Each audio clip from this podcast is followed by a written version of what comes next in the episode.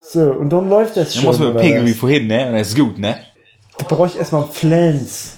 Pegel, dich- Oh. pegel dich mal ein kühles Bläus rein. Ne, es ist gut, ne? So ich würde mal sagen, du, äh, ich hol mal kurz Ja, den Kopfhörer hier ran, ne? Und du gibst währenddessen mal ein Signal, dass wir da Signal, mal ja. richtig mit der Synchronität unserer Aufnahme rankommen, du. Hör mal, das ist ein Titan, da müsste, da müsste, das muss synchron sein. Du, das klingt nach einer guten Idee. Ich sag dir das, du. Das reißt ab. Das, das ist brutal, Junge. So, du zieh mal einen Countdown runter, wenn du schon aufnimmst. Einmal richtig laut, du. So, was soll ich hier? 10, 10, 9, 8, 7, 6, 5, 4, 3, 2 oder was? Ja, und die Eins geb ich drauf, ne? So, Läuft. Du gibst noch die 1 drauf. Aber du, ich das geht ganz schnell. Problem mit. Hab ich das im Ohr, dann geht's los hier, ne? Zack, zack, du, Digga. Wurde gleich euch den links drin. Und nur ist gut. so, also wir merken, wir sind schon wieder entsprechend im Bullshit-Mode, ne? Aber was? Uns, Na. uns kann nix stoppen. Das ist, das ist brutal. Ich sag mal, Schläve, Schläve, ich kein Schnotzer. Okay? da kann ich jetzt noch nicht so gut mithalten. Aber ich denke mal, das hat schon Hand und Fuß, was du da sagst. Ja. Ja, das tue ich auch denken, du. Jo, du, ich auch, ne? Ja. Ja. Äh, Er, erst denke, erst denke, dann schwätze. erst denke, dann schwätze. Erst denke, dann schwätze. Das ist ein guter Tipp für unsere Podcast. Und wie ich gelernt habe, Dash, a guter Tipp. Nicht Dash? ist. Dash, Nicht Dash, das, das, das, Dash ist ja schon, das ist. Ajo, ajo, Ja, da. ajo, gell? Ja, da. Das, das ist so, ja. Das, das ist ein guter Tipp. Das ist brutal. Das ist brutal. Aber ganz brutal, du. Weißt du, dann machen wir es erstmal so. mal kurz Pause, ne? Und dann hören wir auf, hier mit unseren komischen Pseudo-Dialekten hier rumzuschnacken. Und dann geht's an, ne? Ja, was jetzt Pause? Soll ich jetzt hier auf Pause drücken oder soll ich einfach nur die Schnauze halten? Hast du, glaube ich, auch schon genug. So. Ja, gut. Dann sagen wir mal, herzlich willkommen zu Enough Talk. Ja, Gott zum Gruße. Bei Enough Talk.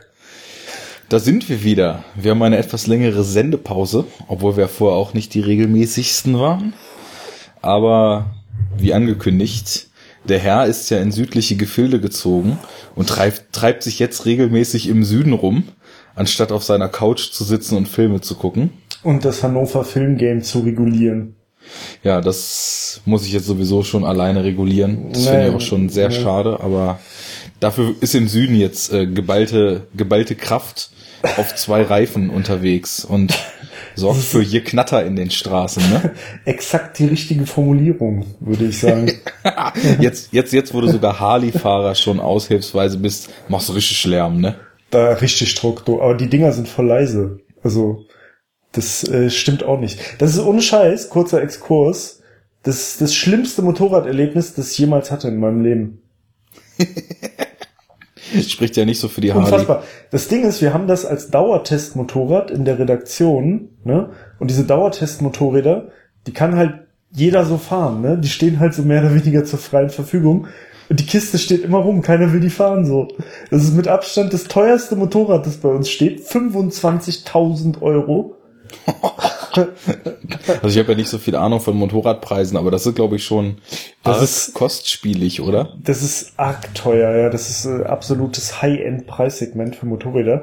Und ähm, die ganzen Billo-Karren und so und die ganzen normalen und so, die sind halt immer in Gebrauch, aber die Harley steht immer rum, keiner will sie mitnehmen. Und weißt du, warum ich sie nicht mitnehme? Ja, sag an. Weil ich keinen Parkplatz bei mir finde dafür. Für ein Motorrad? Das ist doch absurd. Ja, Naja, Gut, dann haben wir jetzt dazu. schon mal unsere äh, Hörer, die hoffentlich noch da sind, ähm, über deine neue Lebensrealität äh, in äh, einer Stadt im Süden der Republik aufgeklärt. Realität. Rea Realität. Das choppen wir noch zusammen nachher, Mhm. dann klingt es noch mehr Gangster. Gangster. Aber das hat eigentlich nichts mit dem Thema zu tun. was wir, was wir heute, wir haben, wir haben einen lustigen Abend hinter uns. ja. Wenn wir schon mit deinen Motorradanekdoten abschweifen, dann kommen wir jetzt über Abschweifungen Und weitere Abschweifungen zum eigentlichen naja, Thema. wahrscheinlich sind, äh, ist ein signifikanter Teil unserer Hörerschaft auch äh, Hardcore Harley Davidson äh, Biker Typ so, ne? Ja klar, ja, also, also ich meine, es ist ja bekannt, dass so Film-Nerd-Podcasts und so Harley Davidson Kutten, Lederfransen, Träger, Schläger äh, ja eigentlich total die überlappenden Gesellschaftsschichten sind. das überschneidet sich ganz klar. Das ist Also- du, du, da ist quasi das eine wie das andere, ne? Das ist das eine wie das andere. Und weißt du, was auch das eine wie das andere war? Nee. Der Stream, der eben über deinen Laptop geflimmert ist Oh, und der, der war- Stream, der hier über meinen Fernseher geflimmert ist. Ich sag dir, Weißt du- das war total synchron, du. Ja, aber das wäre fast äußerst asynchron geworden, ne? Wir können das ja mal kurz erzählen, wie das hier gelaufen ist. Wir haben uns gedacht, jetzt Ja. wo wir einige hundert Kilometer äh, räumliche Distanz haben, versuchen, 550, um genau zu sein. oh, das ist schon eine ganze Menge, Ja. versuchen wir trotzdem das Konzept, äh, was wir eigentlich so gefunden hatten, beizubehalten, nämlich gemeinsam einen Film zu gucken und danach gemeinsam über den Film zu sprechen. Also haben wir versucht, aus verschiedenen Quellen äh, diesen, diesen Film anzumachen. Ich über einen Betonung, Chromecast Betonung auf versucht. ja, Betonung auf Versuch. Das war sehr abenteuerlich und wenn man mitgeschnitten hätte, was wir dabei so geredet haben, wäre das Hätte, eigentlich hätte man schon. eigentlich auch schon wieder einen, einen enough talk-würdigen Einstieg Schön. gehabt. Ja, das wäre auf jeden Fall sehr schön gewesen. Haben wir leider nicht. Auf jeden Fall haben wir mehrere Versuche gebraucht. Erst haben wir irgendwie fünfmal hin und her geklickt, weil ständig bei mir irgendwie die Netflix-App keinen Zugriff mehr auf den Chromecast gegeben hat, dann du vergessen Mhm. hast, Pause zu drücken. Als wir es dann nach 20 Minuten auf Reihe hatten, ist uns dann aufgefallen, dass wir in verschiedenen Sprachen gucken. Und als wir das geändert hatten, ging gar nichts mehr. Und als wir es dann irgendwann synchron hatten und in der gleichen Sprache geguckt haben und sie- uns gedacht haben, alles klar, jetzt läuft es, ist uns aufgefallen, dass meine Quelle mit 25 und deine mit 24 Bildern pro Minute läuft. und deswegen der das? Film Ja. Was genau zwei Sekunden synchron war. naja. Und da war sie wieder, ne? Die Asynchronität. Das war's äußerst asynchron, ne? Ja, aber wir haben es geschafft. Und jetzt haben wir ein Sozialdrama von 2010 mit der großartigen Jennifer Lawrence in der Hauptrolle namens Winter's Bone gesehen. Ja. Ja. Du kanntest den Film überhaupt nicht, ne? Ich, äh, ja doch, ich habe ja The Hunger Games geguckt. Ja. Also, weißt, Also eigentlich weißt, wusste, also eigentlich kannte ich ihn schon. okay. Also du weißt jetzt, was hinter den Kulissen im District 12 passiert ist. Ja. Nur, dass man es nicht gesehen hat, sondern dass Winter's Bone das Naja, Prequel also zu Hunger Games war. Ich wollte gerade sagen, also eigentlich ist das ja Teil null der Saga. Ja. Ne? Also so könnte man es ja eigentlich sagen. Ähm, Ja, es, es passt sogar sehr gut. Der Vater ist weg, nur noch die Mutter ist da, ne? Ja. Die, die erholt sich dann aus ihrem katatonischen Zustand nach und nach. Die Schwester wächst heran und dann kommt bald das Casting. Kommt noch der Krieg in den nächsten Jahren und dann ja, ja. sind wir da angekommen, wo. Also wir brauchen ja eigentlich nur noch so einen Verbindungsfilm. Ja. Und der heißt dann nicht The Hunger Games, sondern The Winter Games. Winter Games, Hunger Games. Wenn dann allerdings der Hunger Bone kommt hinterher, dann wird's schwierig. Oder explizit, das weiß ich nicht genau, wie man das dann deuten soll.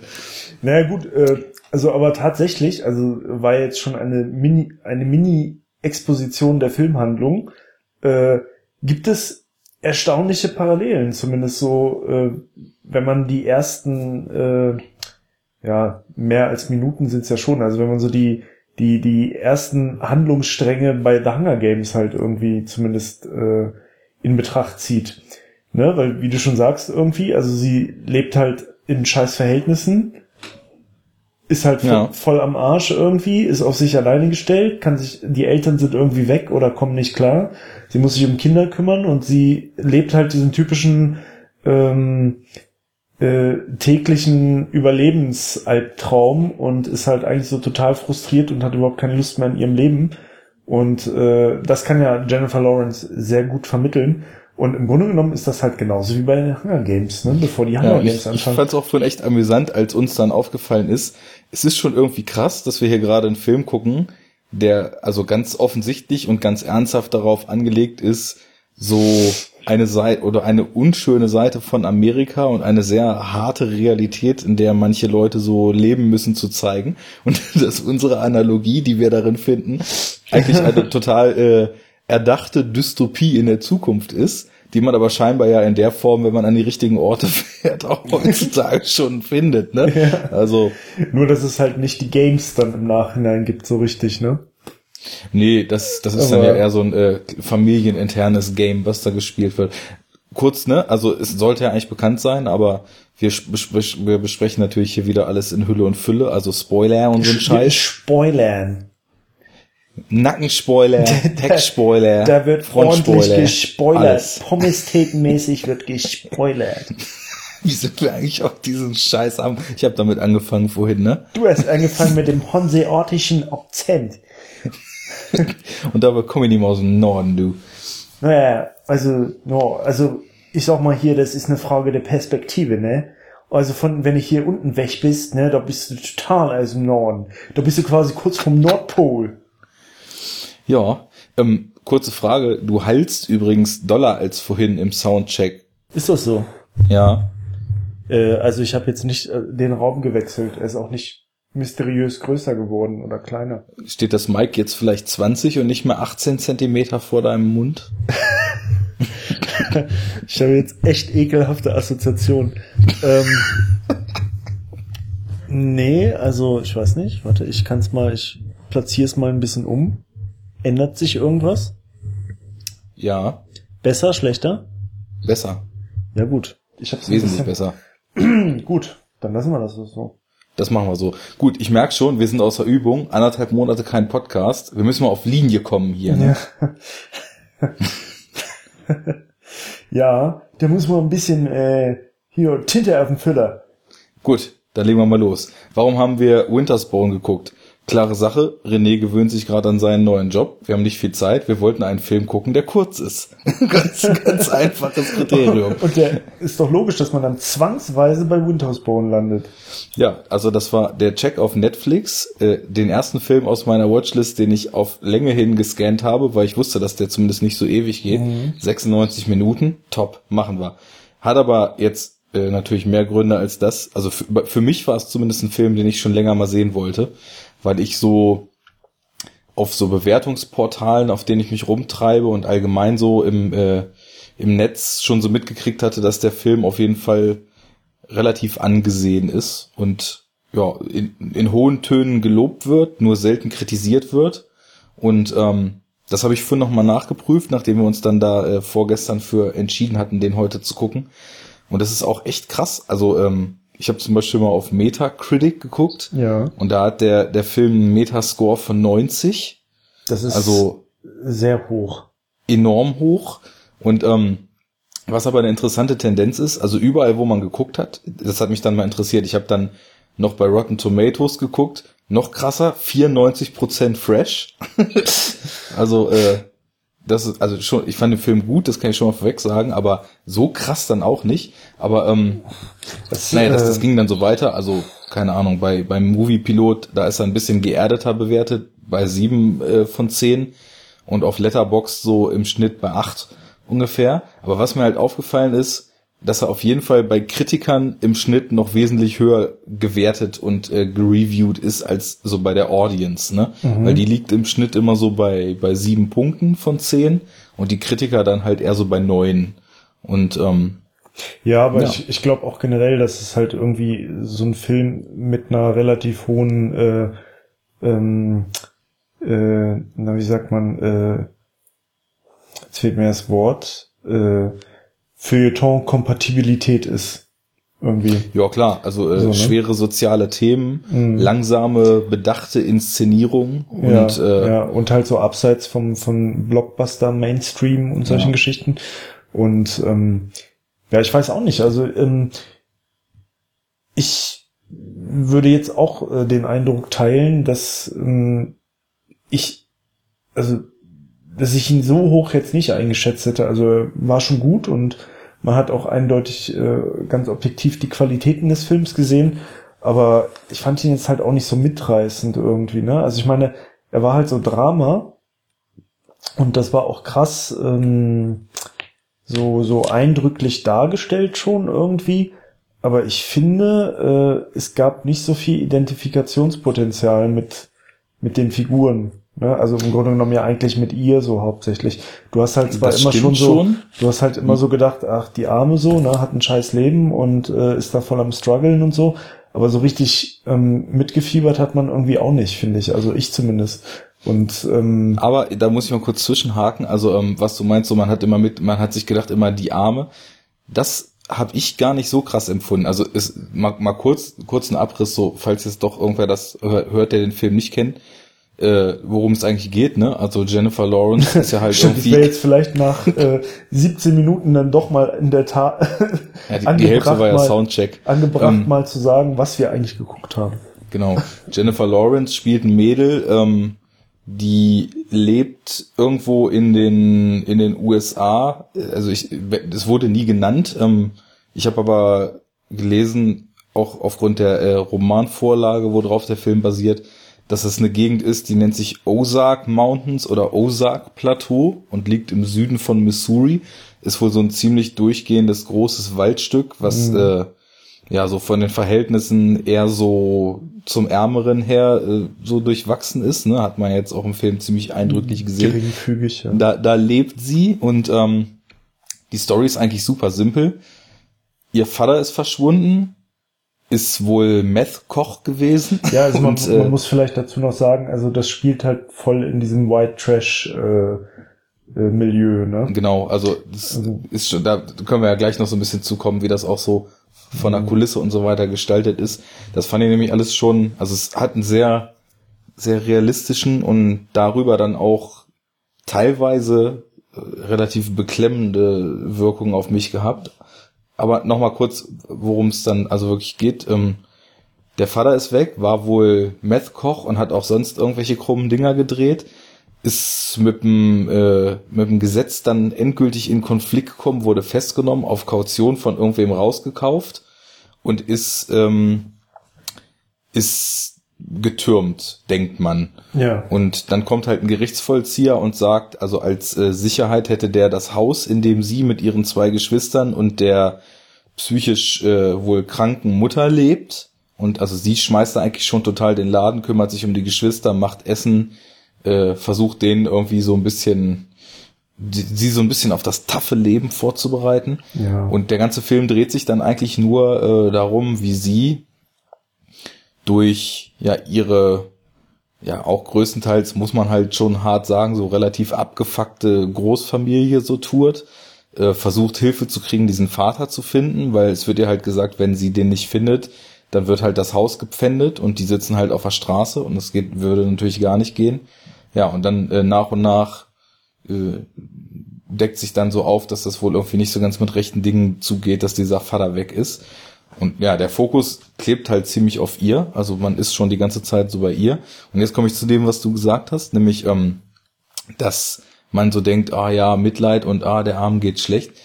Das ist bei solchen Filmen, glaube ich, eine ziemlich krasse Fallhöhe, dass man ganz schnell dazu, oder dass, dass so Filmemacher ganz schnell auf die Schiene kommen können, dass entweder so ein so ein wirklich so ein krasses Mitleidsding draus wird oder dass halt dieses ja doch eher äh, sozial schwache Milieu halt so ganz krass vorgeführt wird, ne? Ja. Und ähm, also das fand ich bei dem Film jetzt eigentlich nicht. Also so in der Machart war es so, dass da wurde halt kein Hehl draus gemacht, dass das irgendwie krasse Verhältnisse sind, dass auch die Leute teilweise ja sehr ja sehr sehr äh, mit Hang zur Gewalttätigkeit und feindselig eingestellt und sehr egoistisch drauf waren, weil sie halt alle mit sich selbst schon kaum klar kamen. Aber ich hatte nicht so das Gefühl, dass so mit dem Finger drauf gezeigt wird und ähm, so hier, guck mal, was das alles für Assis sind und wie scheiße es denen geht und jetzt freut euch mal, wie gut es Nee. uns geht. Aber da, also so meinte ich das jetzt halt auch nicht mit Mitleid, ne? Also irgendwie Mhm. Ist jetzt nicht so, weil, weil, weil auf diese Drüse gedrückt wird irgendwie, auf die Tränendrüse und auf die, guck mal, hab Mitleid mit diesen äh, Menschen, die schlimm dran sind, sondern einfach, weil du halt ganz objektiv natürlich dir so denkst, es ist halt ein scheiß Milieu so, ne? Also es ist Mhm. einfach so, du kriegst halt schon ein Gefühl dafür und äh, sehr schnell den Eindruck, dass das halt einfach eine Kack-Lebenssituation ist, in der sie ist. So, und für die sie halt nichts kann, offensichtlich. Ja. Also sie ist da halt so reingeboren, ne? Das ist schon ein maßgeblicher Unterschied zu manchen anderen Filmen von dem Schlag, dass sie halt nichts kann dafür, ne? Ja. Ich hatte vorhin nämlich kurzzeitig zum Beispiel an The Wrestler gedacht mit Mickey Rourke. Ja. Und, der in äh, ähnlichem Milieu spielt. Ja. Ja, genau, das ist ja auch so. Er lebt im Trailerpark und hat ein ziemlich abgefucktes Leben. Aber der Film ist ja ganz anders angelegt. Da hat man ja die ganze Zeit das Gefühl, dass er eigentlich nur gegen sich selbst kämpft, weil er sich selbst das immer wieder verbaut alles, ne? Ja. Und das wäre ja hier dann jetzt nicht so, wie du schon sagst. Also Ja, Äh, eben. Ne? Also ähm, äh, sie hat ja auch nicht ihr Leben versaut oder irgendwie so, wie zum Beispiel dann wahrscheinlich relativ viele von den älteren Leuten, die, die sie umgeben. Ne? Also Ja. sie ist noch zu jung dafür sozusagen, um schon irgendwas äh, richtig falsch gemacht zu haben. Ja, obwohl ist sie wahrscheinlich auch nicht. Also ich meine, in solchen Milieus gibt's dann ja halt, also sieht man ja dann auch oft in so Filmen, äh, in ihrem Alter haben dann ja auch schon viele Leute irgendwie, was weiß ich, äh, vier Kinder von drei Männern und äh, etc. bla bla. Und da kann man ja dann auch schon wieder argumentieren, ja gut, das äh, muss man ja nicht machen und äh, hat man ja irgendwie Einfluss drauf. Naja, whatever, aber auf jeden Fall. er war ja zum Beispiel mit, ähm, ich weiß das jetzt gar nicht genau, ob das auch noch eine Schwester von ihr war, die Das mit den blonden Locken, die gefragt, schon das ja. Baby hatte. Und den auch ähm, bescheuerten Mann halt, ne? Ja, genau. Bei der war das ja dann so. Genau, und ähm, ja, also von der Figur her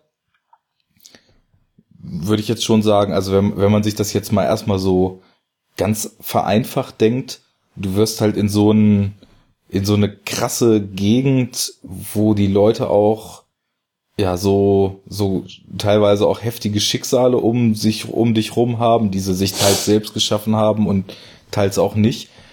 Ganz blöd gesagt gibt's ja erstmal irgendwie zwei Möglichkeiten. Also entweder du wirst von diesem Umfeld total aufgesaugt und bist halt mit 16 auch schon am Meth ziehen oder hast schon Ja. x Kinder und hast halt äh, geheiratet und es geht dir aber auch nicht besser und frisst es da irgendwie so vegetativ vor dich hin. Oder du Oder- versuchst halt da rauszukommen, ne? Ja, genau. Oder, oder du, du oder, oder willst zumindest auch jetzt gar nicht mal drauf angelegt, da so wegzukommen, aber sie war ja so ein Mensch, der ja so den taffen Weg irgendwie gewählt hat, weil sie halt gemerkt hat, wenn sie selber die Sachen nicht anpackt, dann kommt halt gar nichts dabei rum und dann kümmert sich keiner mehr um ihre kleinen Geschwister und so weiter. Also sie, es wirkte ja so, ich meine, sie war ja 17 jetzt da in dem Film und als ob sie eigentlich auch gar keine Kindheit gehabt haben kann, weil wenn man hört, dass der Vater irgendwie eine Meth-Küche hatte und die Mutter seit Jahren Tabletten nimmt, aber einfach nur apathisch in der Ecke sitzt, so, dann kann man sicher davon aus, ausgehen, dass sie die Geschwister bestimmt auch schon seit sie noch recht klein war und die gerade geboren waren, so pflegen musste. Ne? Ja, Und ja. insofern ähm, ist das ist das schon so ein bisschen, wenn man sich so, wenn man diese Welt so reflektiert, dann war sie halt schon eine, eine sehr starke Figur eigentlich, ne, die aber dann auch trotzdem fast an ihrem Umfeld gescheitert wäre, obwohl sie sich halt gar nicht hat gehen lassen, ne? Also es war schon so ganz ganz gut geschrieben, fand ich eigentlich. Ja, also die, die Umstände werden halt so ähm, auch nicht so überwindbar ähm, dargestellt, ne? wie das dann manchmal in anderen Filmen ist, ne? wo es dann halt so eine positive Erfolgsgeschichte gibt, in der es jemand halt da irgendwie rausschafft. Ne? Ja. Ja, das wäre ja so die, der, der, klassische Heldenweg aus Ja. dem Hollywood-Film Ja, halt, ne? ja. Aber ähm, das, das war ganz interessant. Also ich, es wird ja unheimlich viel erstmal so über diese, über diese sozialen Zustände so nur, nur bildlich auch erzählt. Ne? Also sie, es geht ja recht schnell los, dass die, sie so von, von äh, Haus zu Haus immer wieder äh, tingelt und halt versucht, so Hilfe zu bekommen.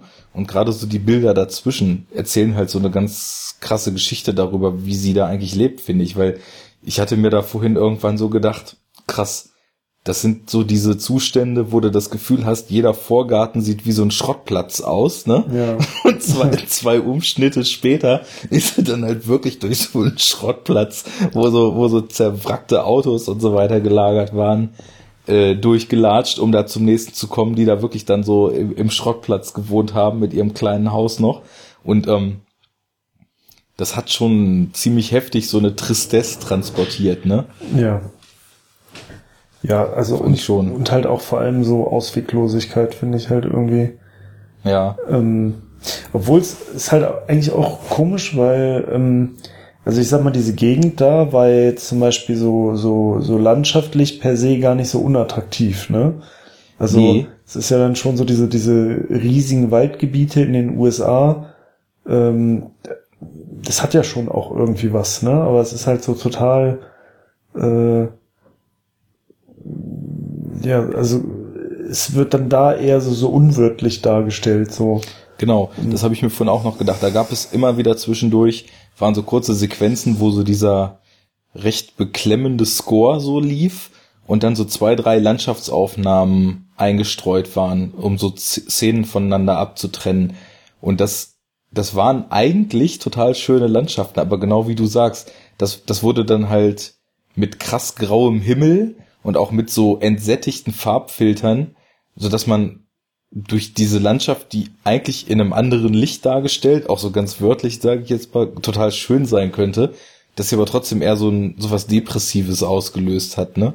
Und Auswegslosigkeit hast du ja eben auch schon irgendwie gesagt. Du hast auch das Gefühl gehabt, dadurch, dass dann bei diesen, also ich weiß nicht, ob du jetzt so dich erinnern kannst, welche Shots ich meine. Das waren so zwei, drei, ja noch nicht ganz totalen außer Luft, sondern so so in die Ferne, ne? So aus, aus so einer leichten Vogelperspektive Mhm. gefilmte Einstellung. Mhm.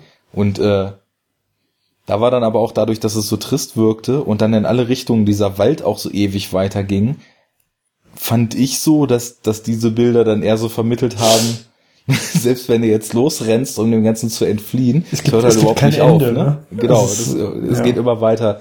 Ich hatte ja auch gelesen, dass dieser Wald oder diese, dieser Ozark-Gürtel da, dass das so abfällig teilweise als der Meth-Gürtel der USA bezeichnet wird, ne? Ja. Naja. Also das, also die Bildsprache hat schon viel, viel so beigetragen. Ich habe mich so ein bisschen gefragt, ähm, ich glaube, also das wäre, glaube ich, für mich so ein Film, der hat mich jetzt zeitweise ja auf so eine una- unangenehme Art irgendwie schon so gepackt. Aber ich glaube, das wäre auch so ein Film gewesen, wenn ich da ganz alleine gewesen wäre und man nicht zwischendurch nochmal gequatscht hätte oder über irgendwas kurz geredet hätte, dann hätte der wahrscheinlich seine Wirkung irgendwie doch noch ein bisschen besser äh, entfalten können, weil das dann so, man ist da irgendwie auch so in diese Monotonie so reingekommen, in der sie sich auch so befunden hat. Ja. Ähm, also ich weiß, ja, ja, ich überlege gerade, ob ich, ob ich diesen Eindruck halt teilen würde, ne? Ah, Okay. Aber, aber ich weiß es ehrlich gesagt nicht so, weil ich fand den, also ich muss zugeben, ich fand den halt streckenweise halt auch so ein bisschen langatmig. Mhm. Ne?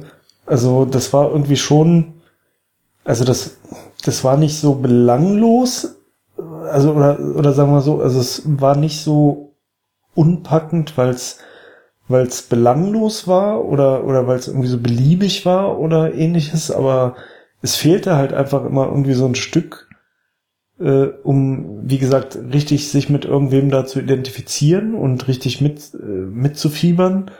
Und ähm, dann waren halt gerade auch diese diese sehr schönen und äh, also teilweise echt so skurril schönen Aufnahmen und Bilder zwischendurch und so halt auch eher so so längend ne also Mhm. und und es war halt auch so es war halt so absehbar ne also ich meine sie rennt halt auch von sie rennt halt da von einem komischen halb Inzestverwandten zum nächsten und ähm, es läuft halt jedes Mal gleich so, ne? Und jedes Mal kriegt sie fast aufs Maul und später bekommt sie wirklich aufs Maul. Und alle sagen ihr, äh, steck deine Nase nicht in Sachen, die du, die dich nichts angehen und was soll das? Und äh, alle sind hier extrem feindselig gegenüber und also sie, sie holt sich halt überall so eine Packung und Frustration ab. Ne? Ja. Und es geht halt immer weiter und es gibt halt eigentlich, also in dem Film, äh, bis auf den Schluss, den ich ehrlich gesagt auch noch nicht so ganz verstanden habe, gibt es halt so überhaupt nicht den Ansatz davon, dass es irgend so eine positive Wendung gibt. Ja. Und das ist natürlich einerseits bemerkenswert und vielleicht halt auch äh, ganz gut, weil das halt so die, das, das Standard-Sujet des Films eigentlich immer ist, ne? dass es immer so auf was, so ein Happy End irgendwie hinausläuft. ja. Und dann fällt das ja halt schon krass auf, wenn ein Film einfach die ganze Zeit nur runterzieht und irgendwie immer nur so zeigt, so, ja, es wird halt nicht besser. es bleibt halt scheiße. Äh, bis auf das, wie gesagt, noch zu definierende Ende. Aber ähm, ja, und das war halt so absehbar. Ne? Also es war dann irgendwann so, okay, sie geht jetzt dahin, scheiße. Sie geht dahin, ihr werden Schläge angedroht. Sie geht dahin, alle sagen, verpiss dich, du musst dein Leben selber auf die Reihe kriegen, wir können nichts machen. Sie geht dahin, sie kriegt Schläge. Also ich weiß es nicht. Ja, ich, also ich, da kann ich mal kurz so äh, mich einklinken. Du bist, glaube ich, jetzt auch schon so relativ nah an eigentlich so den, den Haupt- oder so den einzigen Kritikpunkten von dem, was ich jetzt im Vorfeld so mal überflogen hatte von Leuten, die den Film halt nicht so mochten. Ne? Ja. Also ich habe halt mal so ein bisschen geschaut, ähm, weil ich, also ich wollte eigentlich erstmal nur so kurz schauen, wie kommt der Film eigentlich so an. Ne? Ich, wie gesagt, ich hatte da immer so Gutes drüber aufgeschnappt und dachte so, ah, Jennifer Lawrence eh eine Schauspielerin, die ich sehr schätze so und das ist eine ihrer etwas früheren Rollen so. Mal gucken, wie die, wie die sich halt gemacht hat, ne?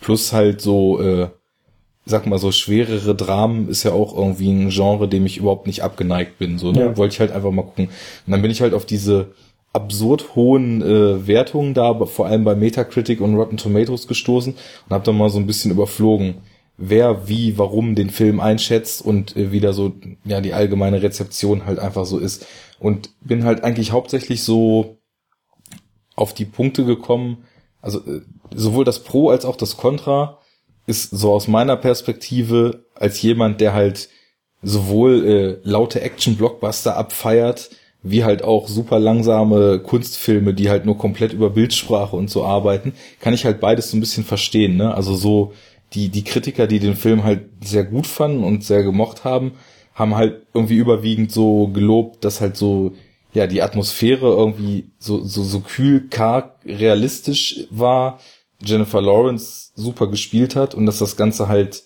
ja, auf so eine relativ authentische Art und Weise ohne halt das sich so drüber lustig zu machen. Das ist gerade das Wort, das war, ne? mir auch in den Kopf kam, dass der Film halt eigentlich so auf ganzer Linie so authentisch wirkt, ne? Genau. Also überhaupt nicht gekünstelt oder auch, auch nicht so gescriptet oder so in manchen Dingen, ne? Genau. Also du hattest schon so das Gefühl, das könnten tatsächlich Leute sein, wo du einfach irgendwie an der Tür klopfst und die Kamera drauf hältst und auch äh, die die Kulissen und so weiter. Also ich fand ich fand nicht, dass das sehr filmisch wirkte, genau. sondern so dokumentarisch. eher so in so eine dokumentarische mhm. Richtung ging. Ne? Das ist ganz interessant. Ich hatte über die Regisseurin auch noch ein bisschen gelesen, da kann ich auch gleich nochmal drauf kommen. Aber jetzt erstmal nochmal zum Contra, weil da sind wir nämlich ungefähr so bei den Sachen, äh, die du so gesagt hast jetzt. Ne? Also was du nicht gesagt hast, was aber auch ab und zu mal so viel als Wort, dass das ja, oder dieses, dieses ganze Genre an Filmen, ich nenne es jetzt mal so Unterschichtsdramen, die von der Art her, wie sie angelegt sind, eigentlich auch auf den Schluss hin nur scheitern können. Ne? Ja. Das ist ja schon so eine, so, eine, so eine Art Genre für sich, wo es so den einen oder anderen Film gibt. Und da haben halt viele Leute. Loser Movie. genau. White Trash beim Scheitern zugucken ja. Movies. Das, das, da war halt oft so die Sprache davon, also das Wort Armutsporno fiel da halt öfter, ne? Aha. So, ja, ja. Äh, so nach dem Motto, nur dazu da, um sich selbst halt besser zu fühlen, so, ja, und dass, dass das halt so reißerisch ausgeschlachtet worden wäre. Und das fand ich halt bei dem Film überhaupt nicht. Also, da war nichts reißerisch dran oder so, ne? Aber was dann halt auch noch eigentlich so Hauptkritikpunkte waren, und das geht jetzt so ein bisschen einher mit dem, was du jetzt so gesagt hast, wie du es teilweise empfunden hast, dass den Leuten halt, ja, ja, im Endeffekt das Filmische daran gefehlt hat, ne? Also so ein bisschen, eine etwas etwas stärkere Geschichte und nicht einfach mhm. nur so mhm. so Momentaufnahmen aus so einer Woche, wo halt ein Mensch verzweifelt versucht, so die Dinge wieder ins Reine das, zu bringen. Das, und ja, das halt auch so diese Langsamkeit, so ja, das, viele Leute ein bisschen eingeschläfert also man hatte das dabei. Gefühl, dass das zu wenig ist, um den Film zu tragen, so ne? Und das halt ein bisschen Dramaturgie dem vielleicht so ganz gut getan hätte. Mhm. Ja, und das ist halt einfach so, dass das man hatte so das Gefühl, dass das halt so ziellos vor sich hin plätschert. So ein bisschen. Und ähm, ja, dafür war aber das, was man da halt plätschern sehen, dann auch nicht krass genug. Ne? Also ich meine, da war dann die, klar, du hattest die Bildsprache, die war ganz gut und ähm, diese, diese Landschaften und so und auch mit der, mit dem Ton so, der, der Vibe, der so ähm, äh, damit einherging und der dann so vermittelt wurde. Das hat halt alles so zusammengepasst, aber es hat selber nicht genug Dynamik gehabt, dass du so sagen kannst, okay, ich äh, sehe, ich sehe jetzt der Tatsache nach, dass, dass da irgendwie so, so die mega dramaturgische, der dramaturgische Spannungsbogen so ein bisschen fehlt, weil dafür habe ich die ganze Zeit was zu gucken oder der, oder der Film hat halt so eine dichte Atmosphäre, dass das alleine schon trägt, ne? Und das gibt's ja auch bei manchen Filmen und ähm, das war jetzt da halt nicht so. Also, also da, da muss ich aber dann zum Beispiel sagen, dass so diverse Faktoren in dem Film jetzt für mich doch halt schon also relativ viel Nährboden gegeben haben, um da doch auch mit dem, was er geliefert hat, zufrieden zu sein. Also was ja halt, womit sowas ja steht und fällt, so, so Filme, die halt wenig äh, plot-driven sind, sage ich mal, ist halt entweder eine mega krasse Inszenierung, die lag jetzt hier nicht vor, das muss man schon sagen. Das war ja alles sehr kühl und sehr pragmatisch gehalten, so von der Inszenierung her, ne? Auch die Kameraarbeit und so weiter, da das war jetzt nicht äh, wie ein Aronofsky-Film, wo du dir jede, jede äh, Einstellung als Gemälde einrahmen kannst hm. und zwischendurch irgendwelche super krass geschnittenen Sequenzen sind und so weiter, ne? Mhm. Sondern das war alles sehr bodenständig, aber ich konnte irgendwie voll so aufgrund der Art und Weise, wie halt echt Jennifer Lawrence auf, auf diese subtile Art und Weise so immer so, so, so leicht die Emotionen hat durchscheinen lassen, die die Figur halt so angetrieben und berührt haben, das hat mich schon ziemlich dolle mitgezogen, weil irgendwie war es dann doch, ähm, wir haben ja vorhin schon gesagt, da ist, da ist halt jemand in eine Situation gekommen, für die er überhaupt nichts kann, aber in der es ihr halt auch überhaupt nichts gebracht hätte, wenn sie jetzt einfach gesagt hätte, ja scheiße, kann ich ja nichts für, stecke ich halt einen Kopf in den Sand, sondern so richtig in die Scheiße geschmissen, aber um nicht zu, um nicht abzusaufen, war da halt so eine Notwendigkeit, sich da wieder rauszugraben. Und in, in so ganz kleinen Gesten und in so, in so ganz kleinen Momenten hat mich das irgendwie voll mitgenommen, wie sie so, ja, sie, sie, sie, sie musste halt so stark sein, auch um in diesem ganzen Umfeld nicht sofort überrannt zu werden, aber sie hat halt trotzdem auch so eine gewisse Verzweiflung immer transportiert, ne? Und deswegen, also so auf, auf so einer Charakterdrama-Ebene war mir das schon ausreichend. Also nicht ausreichend genug, um jetzt zu sagen, äh, absoluter Überfilm, will ich direkt nochmal sehen und so weiter. Mhm. Also ich generell weiß nicht, ob das jetzt ein Film wäre, wo ich sagen würde, den muss ich jetzt irgendwie öfter als einmal gesehen haben. Aber trotzdem, weil sie halt auch, also ich, ihr wird ja auch häufig sowas Hölzernes vorgeworfen und ich finde das halt überhaupt nicht. Also sie kann über so, so kleine Blicke und so ganz, ganz subtile Momente so viel irgendwie verpacken und das hat hier für mich einfach total gut funktioniert. Also wie sie, wie sie so eine Mischung aus, ja, das ist ja auch immer so das Ding, wenn, wenn so, so äh, Jugendliche, wenn man das Gefühl hat, dass die in irgendwelchen Situationen ja viel stärker sein müssen, als es der, zu, der, der, der, der Fakt, dass sie eigentlich noch ein Kind sind, mehr oder weniger, so zulässt. eigentlich mhm. zulassen dürfte. Ne? Also sie, sie muss ja total erwachsen sein hier. Ja, die müssen halt und, so über sich hinauswachsen. Ne? Genau. Und ist ja dann halt auch diese, durch diesen Irrgarten aus Schrottplätzen und aggressiven, feindseligen Leuten äh, so durch und hat irgendwie versucht, in dieser Sache weiterzukommen, hatte aber auch selber auch gar keine Ahnung, wie sie es machen konnte, hat aber trotzdem weitergemacht.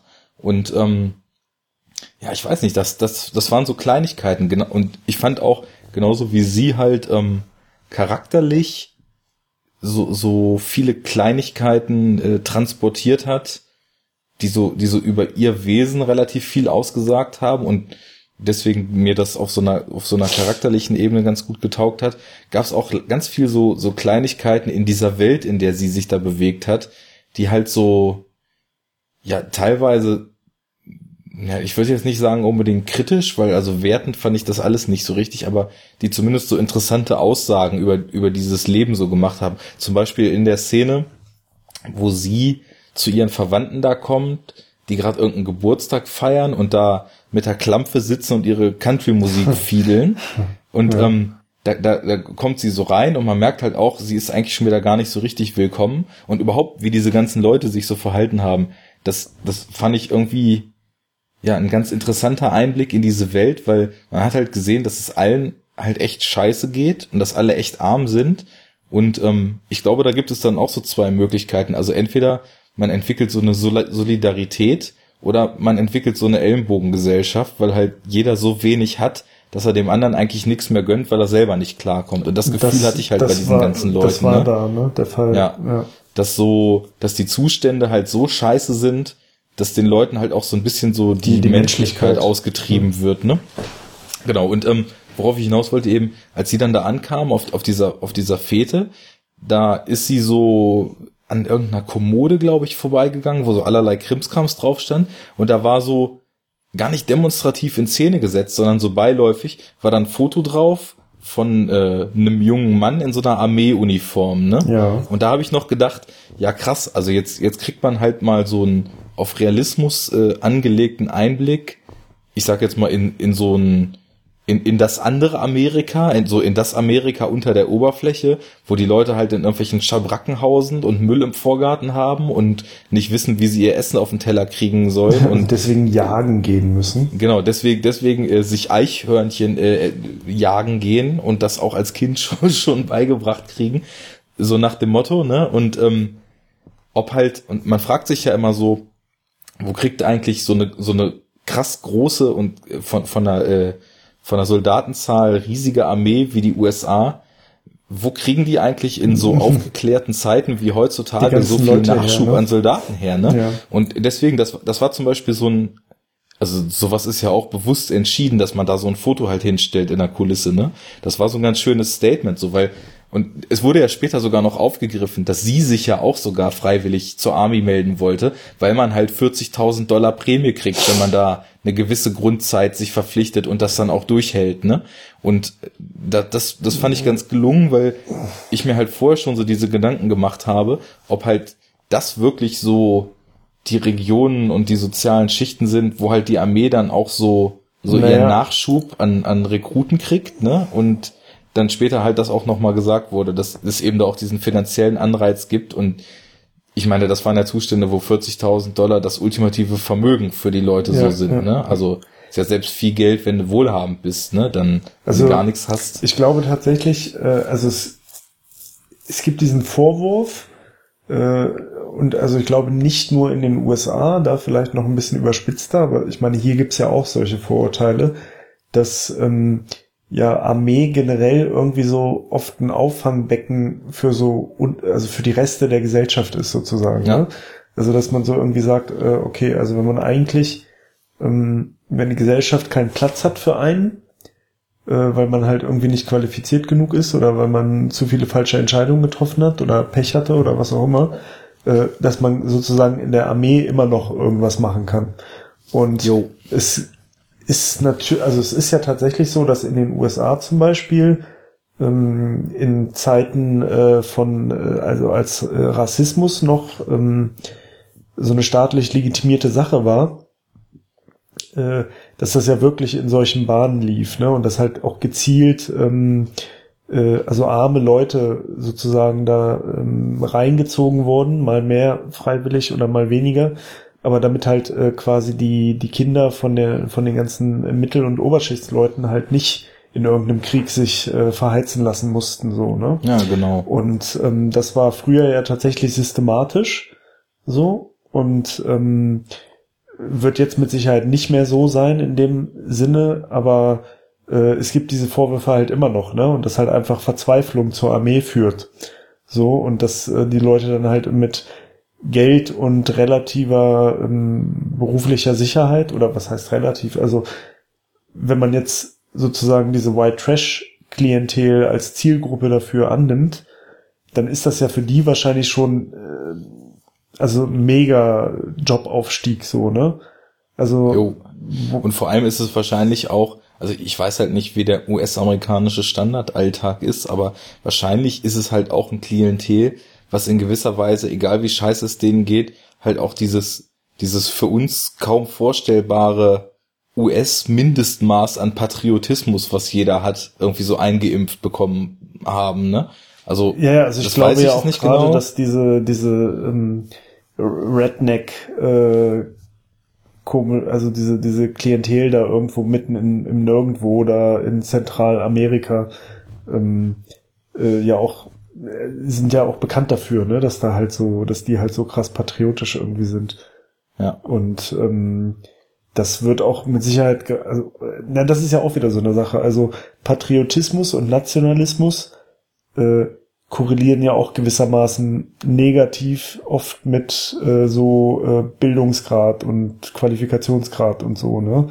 Mhm. Also äh, jetzt natürlich Wobei nicht, ich in nicht letzter pauschal, Zeit häufig so das Gefühl habe, also man denkt ja eigentlich, ähm, intelligente, denkende Menschen müssten diesen ganzen Mist hinter sich lassen. Nee, so Und ist das, natürlich äh, nicht, sonst gibt's ja auch Da wird man ja gerade auch so in den letzten Monaten leider Ja, ja. des Öfteren Ja. eines Besseren belehrt. Ja, ja, natürlich. Ähm, Oder eines Schlechteren belehrt, sagen wir mal lieber so. Das ist ja doch schon ja.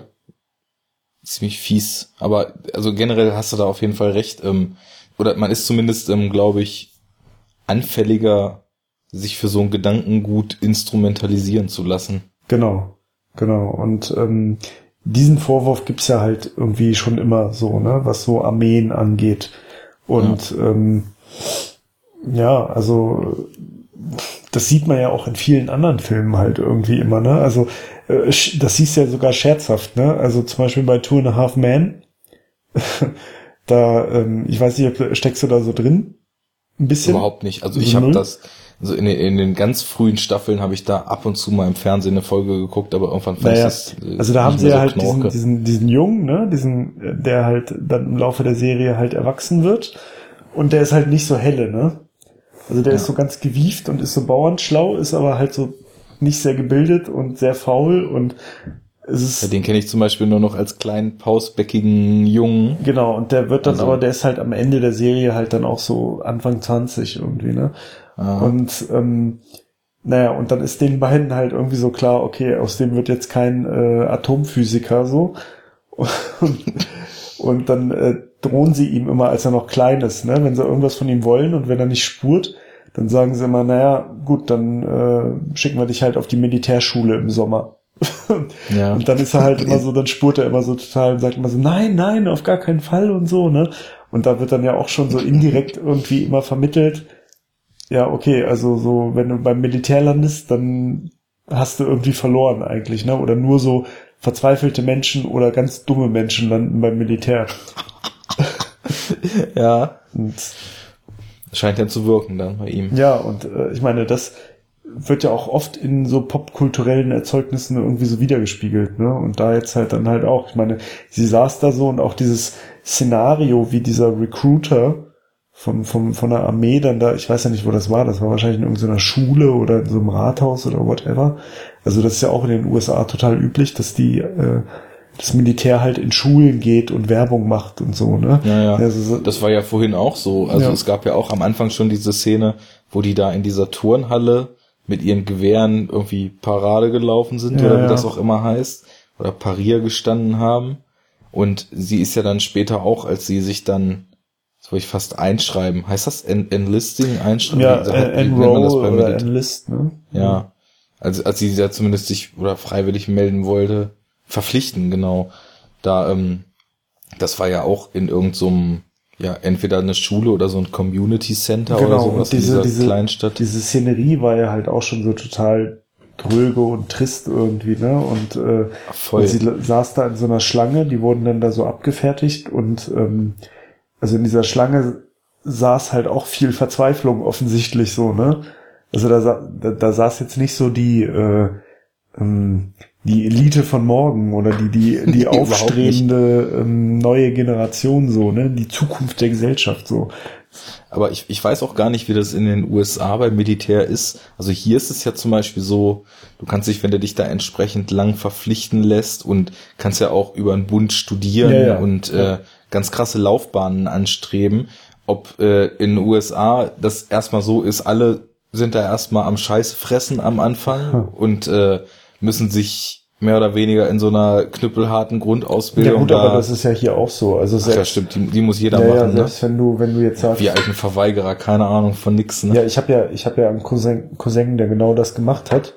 Der ist, so, ähm, mhm. der ist Offizier bei der Bundeswehr und der hat bei der Bundeswehr studiert und äh, Ja. hat sich halt für zwölf Jahre verpflichten lassen. Aber da musst du halt ganz genau, äh, also ganz normal Grundwehrdienst wie jeder andere halt auch machen, so, ne?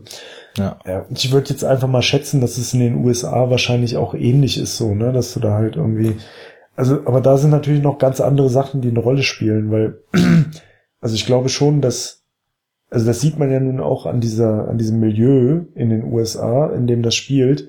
Also der, der, die mögliche Fallhöhe ist ja viel größer als bei uns trotz allem noch so. Ja, ja, ne? klar. Also das ist ja Und allein schon so, jetzt mal ganz blöd gesagt, auch wenn es dir hier äh, mit Arbeitslosengeld 2 nicht geil geht, gemessen daran, was das Leben mittlerweile so kostet, du wirst halt immer aufgefangen. Genau. Und das gibt's halt Genau. da nicht. Und, die sind äh, halt wirklich deswegen, so total am Bodensatz der Gesellschaft.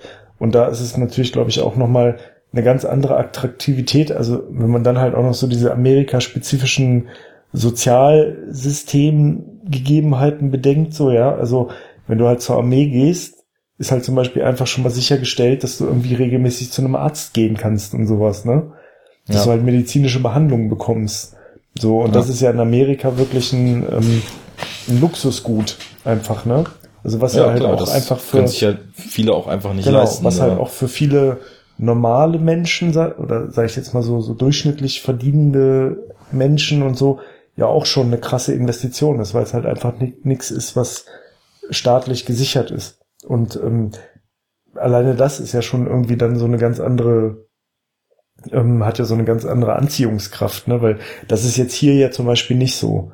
Ne? Du, du, du sagst ja jetzt nicht so, ach, naja, ich bin verzweifelt, ich weiß nicht, was ich machen soll, ich finde keinen keinen Job, gehe ich halt zur Bundeswehr, da ähm, werde ich wenigstens nicht an einer Lungenentzündung sterben, weil ich mir die Behandlung nicht leisten kann. So, ja, das, weißt du? das, äh, oder genau oder, das, oder muss meine. mir Also, irgendwie oder muss warten, bis meine Zähne abfaulen und rausfallen, weil weil ich nicht zum Zahnarzt gehen kann. Ähm, und da ist das ja so teilweise. Ja, klar. Ja. Da fehlt halt äh, einfach sowas wie eine Grundsicherung, ne? Genau. Die es die es halt hier, also auch in so einem umfassenderen Sinne gibt. Ja. Naja, und ähm, darüber hinaus, jetzt, jetzt wollte ich dich eben gerade nicht unterbrechen. Ich hatte aber irgendwas auf der Zunge und rätsel jetzt gerade, was es war. Hm. Ach so, genau. Ähm, diese Fallhöhe, die man dann da halt hat und äh, hier eben nicht und die Verhältnisse, in denen das so resultiert, da frage ich mich dann halt immer, wenn ich Filme sehe, wo die zumindest teilweise so in diese Richtung gehen, weil wir das ja halt überhaupt nicht kennen hier, ne? Inwiefern, also ich, ich weiß dann immer nicht so genau, ob ich mir erlauben soll, dass so wie es da gezeigt ist, also in der Art, wie man halt einen Film glaubt, ne? Also man ist sich ja natürlich immer schon bewusst, dass äh, zu, zu erzählerischen Zwecken auch vieles sich einfach so hingebogen wird, wie man es gerade braucht. Aber jetzt mal einfach so generell, ob das in etwa ein realistisches Bild ist, weil ich könnte mir das halt auch wirklich vorstellen. Ich habe es ja auch vorhin schon äh, noch, bevor wir aufgenommen haben, erzählt. Zum Beispiel in einem Film wie Killing Them Softly. Hast du den gesehen mit Brad Pitt?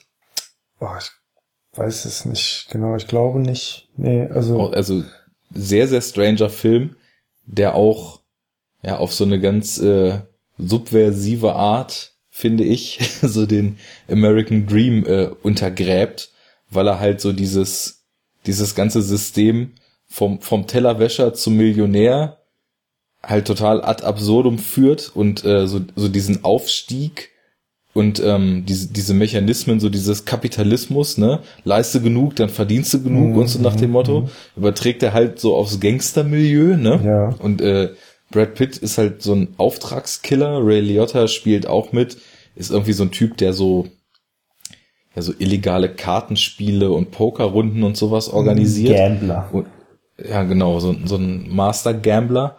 Und äh, ja, dann, dann kontrastiert er halt immer wieder so Politiker reden. Also es wurde halt schon zur Obama-Zeit gedreht, ähm, ist ein paar Jahre erst alt der Film. Und ähm, kontrastiert dann immer so Obama-Reden, der halt so von Pride of the Nation und äh, wie, wie, wie viel er für Amerika machen will und wie die Arbeitslosenzahlen sich entwickelt haben und dass alles gut wird und so weiter. Kontrastiert er dann halt sowohl inhaltlich wie auch äh, visuell mit so einer völlig runtergekommenen, völlig gescheiterten Ästhetik, ne? Und da gibt es halt auch so so äh, Kamerafahrten, wo die Kamera einfach so durch amerikanische Vorstädte, die halt wie so verfallene Geisterstädte aussehen fährt, ne? Und ich weiß jetzt nicht mehr konkret, in welcher Stadt das gespielt hat. Ich glaube Chicago, ich weiß es aber nicht mehr genau. Und da oben so an den Seen, die Städte sind ja auch wirklich völlig am Ende, Detroit vor allem, ne? Und da hast du das Gefühl, das sieht da aus.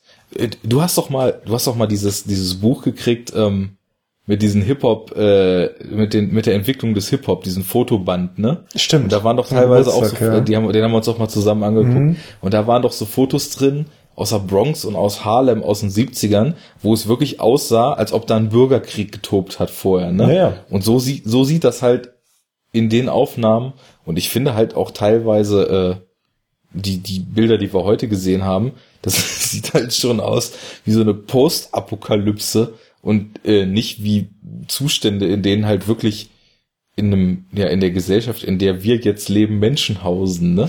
Ja, aber das, Und, das ähm, ist ja nun halt gerade das Krasse an, an der USA, ne? Also, dass du die, äh, dass du, also, dass die Spanne so groß ist, ne? Ich meine, du hast, Ja, ja, das meine ich ja. Also, dass, dass eben. jetzt gerade so Filme langsam das- aufkommen, die diese dunkle Seite von Amerika halt auch anfangen zu zeigen. die halt auch Und irgendwie bedingt, dass es halt in, im reichsten Land der Welt ähm, halt also auch wirklich Zustände gibt, die wirklich auf fast dritte Weltniveau sind, Ja. so, ne?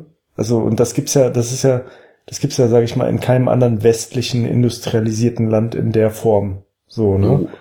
Oh. Äh, wirklich brennende äh, Autowracks und äh, postapokalyptisch anmutende Ruinengegenden, wo irgendwie Leute ohne ohne medizinische Versorgung, ohne gar nichts äh, irgendwie so vor sich hin schimmeln. Also Genau. Ja. Und deswegen habe ich auch immer schon so ein bisschen das Gefühl, dadurch, dass, also jetzt mal so massenmedial gesehen, ist halt USA immer unheimlich viel Fassade in der Selbstdarstellung und du hast halt so von außen überhaupt nicht die Möglichkeit, mal so hinter diese Fassade zu gucken, Mhm. ne? Und ähm, es geht ja jetzt so langsam los, dass auch so so ganz üble Phänomene von drüben da, also wie das jetzt letztens gerade wieder mit diesen ganzen mit diesen ganzen Erschießungen von, von Schwarzen, die durch irgendwelche Polizisten so grundlos erschossen wurden und so weiter, was halt alles so, das bricht jetzt medial halt langsam immer mehr so raus aus dem Land. Und jetzt kommen halt auch in den letzten Jahren immer mehr Filme auf, Die die so halt so diese. Seite thematisieren. Und da, da habe ich dann so das Gefühl, das, es wurde so lange nicht getan. Also ich kenne natürlich nicht jeden Film, den es gibt, ist natürlich klar, aber so- also so zumindest in, in meinem äh, Radius an, an Dingen, die ich da so wahrgenommen habe, ist das so lange nicht zu mir vorgedrungen, dass ich jetzt schon das Gefühl habe, allein schon dadurch, dass es solche Filme gibt, sind die auch schon system- und gesellschaftskritisch, einfach dadurch, dass sie das zeigen. Und das, das muss, muss dann halt noch nicht mal sonderlich äh, kritisch hinterfragt werden, weil einfach der Ist-Zustand schon ausreicht, um so eine schreiende Anklage zu sein. Mhm, Ne? Mhm. ich weiß nicht, also mir fiel da jetzt halt dieser Killing Them Softly noch ein. Letztens habe ich auch einen Film gesehen, der war jetzt, der lief in Deutschland vor zwei, drei Monaten erst im Kino, in USA, aber schon eine ganze Weile draußen auf Netflix.com habe ich den gesehen. Da konnte man den schon gucken, obwohl er hier halt noch nicht mal gestartet war. Blue Ruin, weiß nicht, ob du was von gehört hast, ist eigentlich, ähm, ist eigentlich ein Rache-Thriller, aber spielt halt auch ja, so in so einem Milieu von Leuten, die das System so völlig abgehängt hat da, ne? Also es geht los mit einem Typen, der halt in seinem Auto lebt, weil er halt, nachdem seine Eltern umgebracht wurden, überhaupt nicht mehr klarkam und ja, das System aber halt auch keinerlei Rettungsanker für ihn bereitgehalten hat, sondern er dann halt einfach so abgestürzt ist, wie er war. Und ja, der rächt sich dann an den Leuten, die seinen Vater umgebracht haben. Und die sind halt also wirklich genau die Marke, wie wir sie jetzt in dem Film hier auch erlebt haben später. Ja. Nur anders gezeichnet. Und ich glaube, da der direkte Vergleich, da habe ich das Gefühl, dass jetzt in dem Winter Sworn, den wir heute geguckt haben, das ein bisschen gelungener ist. Also die waren halt, am Ende ging das ja auch noch völlig ab und da hast du dann auch gemerkt, dass das ganz schön krasse Psychos sind, mit denen sie da zu tun hat. Und trotzdem hatte ich nicht das Gefühl, dass das so over the top war, dass es aus diesem eigentlich relativ geerdeten Film dann krass rausgefallen ist. Es war halt super, super mies gegen Ende. So diese Szene mit der, mit der, mit dem Vater dann, den sie da gefunden haben, ne? Aber, und also halt auch schon vorher, wo ihre Verwandtschaft sie da irgendwie erstmal übelst verprügelt hat und dann so beraten hat, ob sie sie jetzt da killen sollen Aber oder ob sie mal, wieder das, gehen ich habe das, ich hab das alles immer nicht so ganz verstanden irgendwie. Also, ähm, äh, wieso waren die Verwandten so mad auf sie? Also, was, was hat sie falsch gemacht? Weil sie quasi, Ja, weil die Verwandten ja- selber irgendwie verwickelt waren nee, also- in den Tod von dem Vater? Oder? Ja, das ging ja von Anfang an schon los. Also es ging los, der Vater ist weg und sie ist dann ja, ja, das ist wahrscheinlich so ein bisschen untergegangen, weil wir die ersten 20 Minuten so ein Hackmack hatten, wie wir jetzt diesen Film gucken. Aber da ist sie ja wirklich von Station zu Station durch ihre Verwandtschaft durch und ist überall halt nur auf so eine krasse Ablehnung gestoßen und die haben ihr auch alle gesagt, der, der taucht schon wieder auf, halt dich da raus, mach dir da keine Gedanken drum, frag nicht, stell keine Fragen, geh weg, wir wollen da nichts mit zu tun haben. Und hör auf, dich da, äh, da, da rumzuschnüffeln, um es mal so in Oldschool-Sprache auszudrücken. Du, äh, das wird Konsequenzen haben, auf die du keinen Bock hast, ne? Ja. Und das haben wir wirklich alle gesagt. So, sie soll abhauen, sie soll aufhören, äh, da nachzubohren und so. Aber sie hat halt nicht aufgehört. Und diese, diese fertige Tante oder was sie da war, wo wir noch ähm, gerätselt hatten, aus welcher TV-Serie wir die kennen, was dann halt Breaking Bad war, ähm, die hatte ihr gesagt, wenn sie noch einmal kommt und einmal ihr Grundstück betritt und sie dann erst recht noch mit solchen Sachen nervt, dann wird sie irgendwie was zu spüren bekommen oder irgendwas in die Richtung hat sie ihr halt gesagt. Und als sie dann da das zweite Mal angekommen ist, da haben die sie ja halt auch irgendwie gleich weggeklatscht und da in dieser Scheune da vermöbelt. Die ganzen Tanten. ja, genau. Die Tanten und Cousinen. Das, das fand ich aber äh, ganz gut. Ähm, oder wolltest du jetzt noch Nee, irgendwas nee, in die nee, Richtung? okay, das, das fand ich ganz nice, weil ähm, haben wir ja noch gar nicht gesagt. Der Film ist ja auch von einer Frau geschrieben und gedreht. Und zwar von Deborah Granick. Kannte ich überhaupt nicht. Ähm, hat auch vorher wohl nur einen etwas größeren Film gedreht und der nächste, der kommt jetzt irgendwann raus. Aber die, ähm, also es war halt nicht so, wie man das, wie man das häufig so hat, dass halt sie jetzt als, als weibliche Hauptfigur, na gut, weibliche Hauptfigur gibt's ja sowieso schon, die dann auch sich stark benehmen und so gibt's ja eh schon nicht so oft.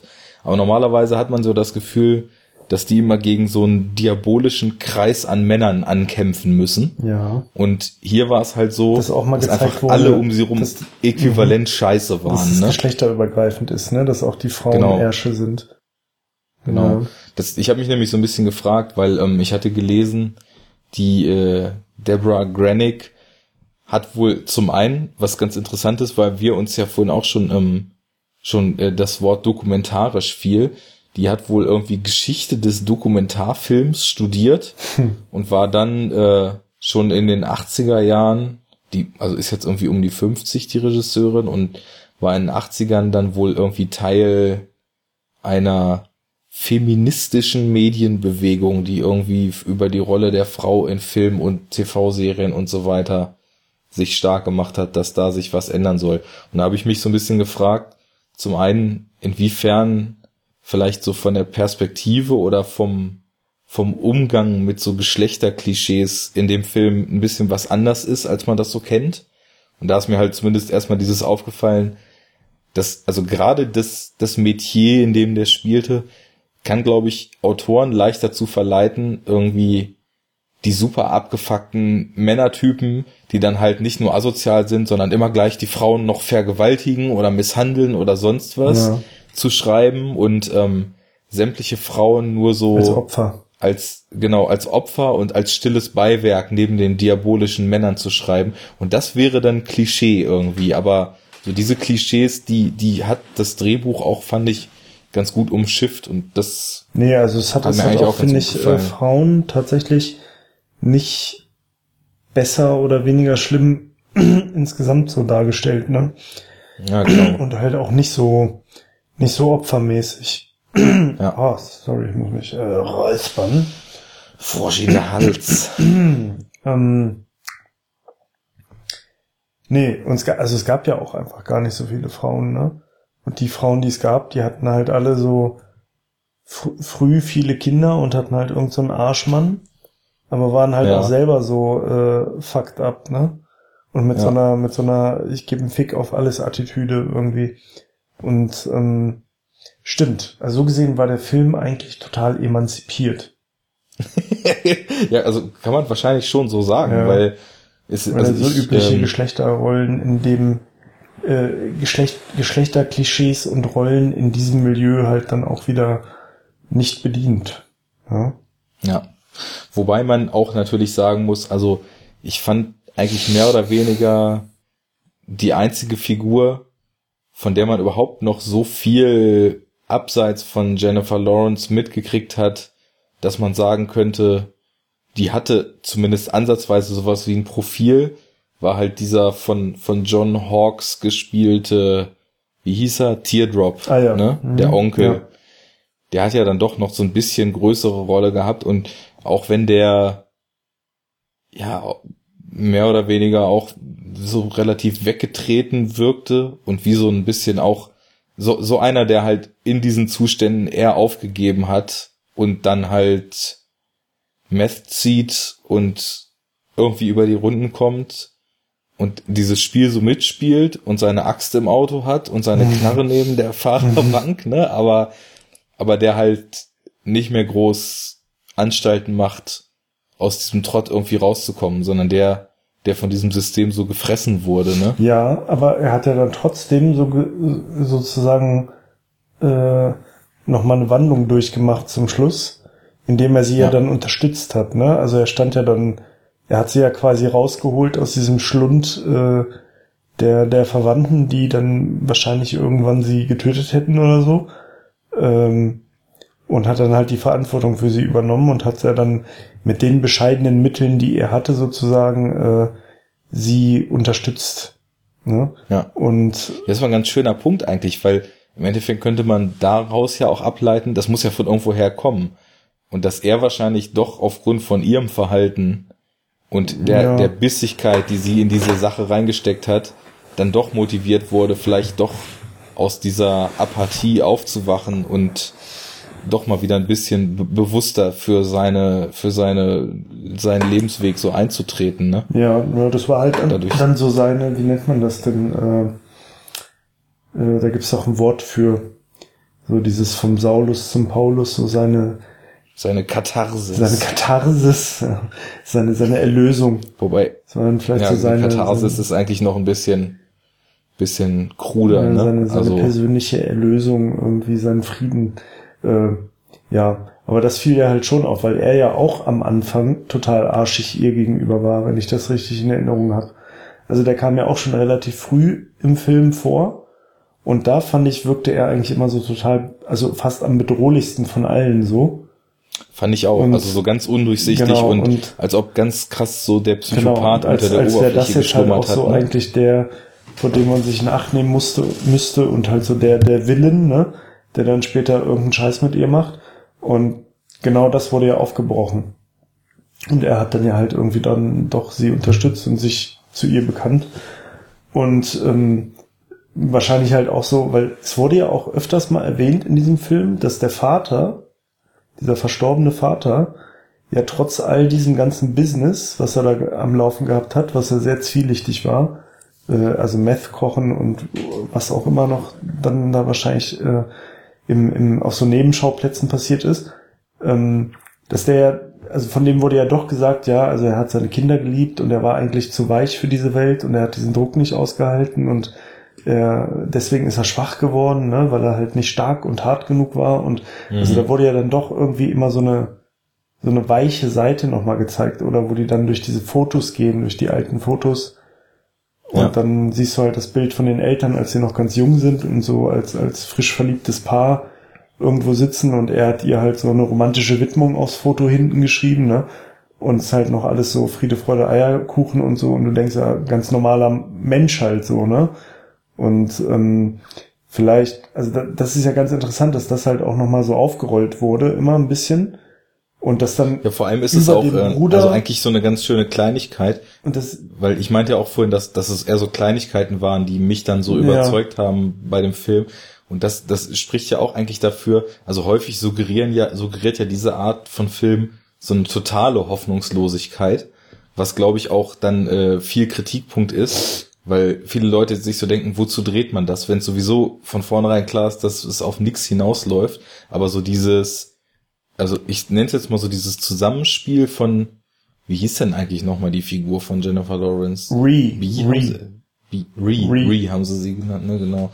Von ihrem Verhalten und, und ihrer Straightness und auch ihrem, ihrer Aufopferung für die Geschwister, sage ich mal, weil irgendwie sie, sie allein hätte ja einfach abhauen können, da ihr hätte das ja scheißegal sein können, ne, aber sie hat ja so eine Sorge um die Geschwister gehabt, dass sie deswegen sich in die Sache halt so reingeklemmt hat und dann so in Verbindung mit dieser Fotoszene, was du gerade meintest, dass es halt irgendwie doch so ein bisschen suggeriert hat, so, so im, im Nachgang, sage ich mal, wenn du, also du, du kannst es irgendwie trotzdem, du kannst dein Leben trotzdem noch so lenken, dass du irgendwie aus so einer Scheiße noch rauskommen kannst, weil bei dem Vater hat's, also der ist halt ganz normal gestartet und die Familie ist halt in so ein Loch gefallen, aber sie ist halt so straight und wenn sie sich dann auf diese, auf diese Momente so zurückbesinnt, dann kann ihr das vielleicht so ein bisschen zeigen, dass es auch eine Normalität gibt, in die sie es vielleicht auch wieder schaffen kann. So in der Art. ja, Ist vielleicht jetzt auch schon ein bisschen interpretiert ja, halt, ne? aber kann ja, kann ja sein. ja. ja. Also zumindest, das, das stimmt schon. Also das Ende, das hatte dann eher so eine hoffnungsvolle Note, auch wenn man die suchen muss. Also die, die war nicht so die war jetzt nicht so mit, mega mit Hollywood-Score präsent. und äh, Die plötzlich wurde- scheint die, die wurde Sonne nicht so aus mit dem vielen mit dem. Vorschlaghammer in dein Gehirn geprügelt. Aber Genau. ähm, ja, also diese, diese, diese, diese Milde von dem Vater, die wurde dann ja quasi vielleicht so ein bisschen halt über diesen Bruder dann so transportiert, ne? Auch. Ja.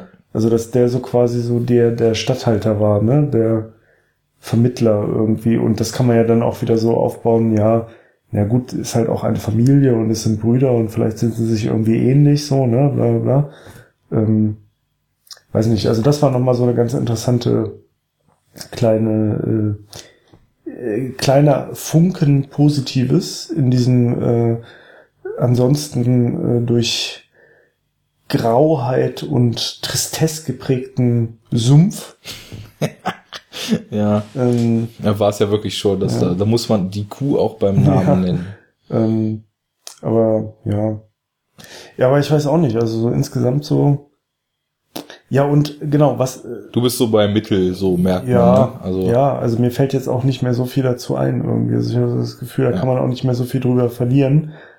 Nee, ich, also inhaltlich würde ich jetzt auch sagen, Aber sind wir so durch. Was, ich was ich inhaltlich noch, wie gesagt, ähm, was mich noch interessiert ist, ich habe das irgendwie verpasst und nicht ganz verstanden, was da jetzt zum Schluss passiert ist. Also es gab ja dann doch eine positive Wendung. Also irgendwie, sie hat ja Kohle bekommen von diesem ähm, Gerichtsvollzieher. Ja, das war ja, das war ja die Kaution, die da hinterlegt war. Der kam ja vor, also wenn ich das richtig verstanden habe, der kam ja vorher schon an und hat gesagt, es, es stand plötzlich irgendwer auf der Matte und hat Kohle auf den Tisch gelegt. Sonst hätte der Vater ja gar nicht verschwinden können. Weil. Haben wir, haben wir eigentlich schon überhaupt, äh, haben wir eigentlich schon überhaupt erwähnt, warum sie diesen ganzen Scheiß gemacht hat? So richtig? ja, ja, das habe ich vorhin Ja, erzählt, ne? dass, äh, dass das Ah, Haus ja, sonst okay, gefändet gut, worden gut, wäre. Ja. Gut, das äh, wäre aber auch, äh, wir wären nicht enough talk, wenn wir auch wichtige Plotpoints erst nach anderthalb Stunden Ja, nennen ich würden. Ne? auch. Aber ähm, nee, der, also da, da wurde die Kaution bezahlt und ich nehme jetzt mal an, also dass es wahrscheinlich, dass irgendwie diese Familie, weil er hat ja angefangen auszupacken, was mit diesem mit diesem Drogenbusiness geht und so und die ganze Großfamilie steckte da ja irgendwie mit drin, dass die wahrscheinlich zusammengeschmissen haben für diese Kaution, um ihn da rauszuholen und gleich platt zu machen. Ne? Mhm. Und der, dann, also die, der, der, der, dieser Sheriff, der kam ja das erste Mal an und meinte, von wegen, ja, hier so und so sieht's aus. Äh, da kam jemand, hat die Kohle auf den Tisch gelegt. Äh, er ist raus für Kaution, aber hat als Sicherheit, äh, weil das nicht gereicht hat, noch das Haus und irgendwie diese, diesen Hof da oder was sie da hatten angegeben. Ne? Ja.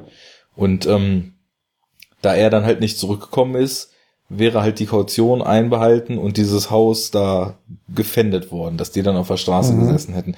Und weil ja dann der, weil sie ja dann quasi dadurch, dass sie die beiden Hände ihres Vaters da einreichen konnte, Kettensäge abgesägt ja, hat. ähm, und somit also glaubhaft äh, nachweisen Dass konnte, dass der ist, halt tot hat ist sie die Kaution bekommen. Hat sie die Kaution dann bekommen. Und des, deswegen kam halt auch, glaube ich, ihre Tanten zu ihr an und meinten, wir haben jetzt eine Lösung für dein Problem, wir haben jetzt beschlossen, dass du, äh, dass wir dir jetzt aus der Scheiße helfen. Und haben sie dann dahin geführt, wo der Vater versenkt war, haben die Hände mitgenommen Mhm. und die, da, die wussten das ja scheinbar mit der Kaution. Deswegen gehe ich jetzt mal davon aus, dass die die wahrscheinlich hinterlegt haben.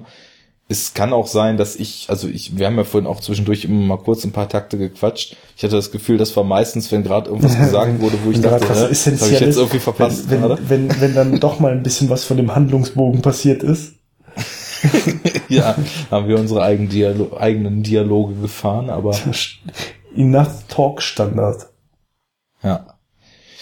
Ah ja, okay. Ja, also aber ansonsten, das, also- ja, okay, gut, das macht Sinn. Da wüsste, also das Einzige, was mir jetzt auch irgendwie noch so äh, cast-technisch noch einfallen würde, wäre generell vielleicht ein bisschen über so diese Art von Film und Genre so zu reden. Aber vielleicht machen wir das nochmal wann anders, weil, also das, wie gesagt, so, ich habe jetzt in letzter Zeit so ein paar Filme gesehen, die zumindest äh, mit diesen sozialen Zuständen so, so ähnlich umgehen. Aber eigentlich war der Film schon anders, weil ich sonst immer das Gefühl habe, dass Leute eher so im Clinch mit sich selbst liegen. Und äh, das hier so ein bisschen Me Against the World war. Ja.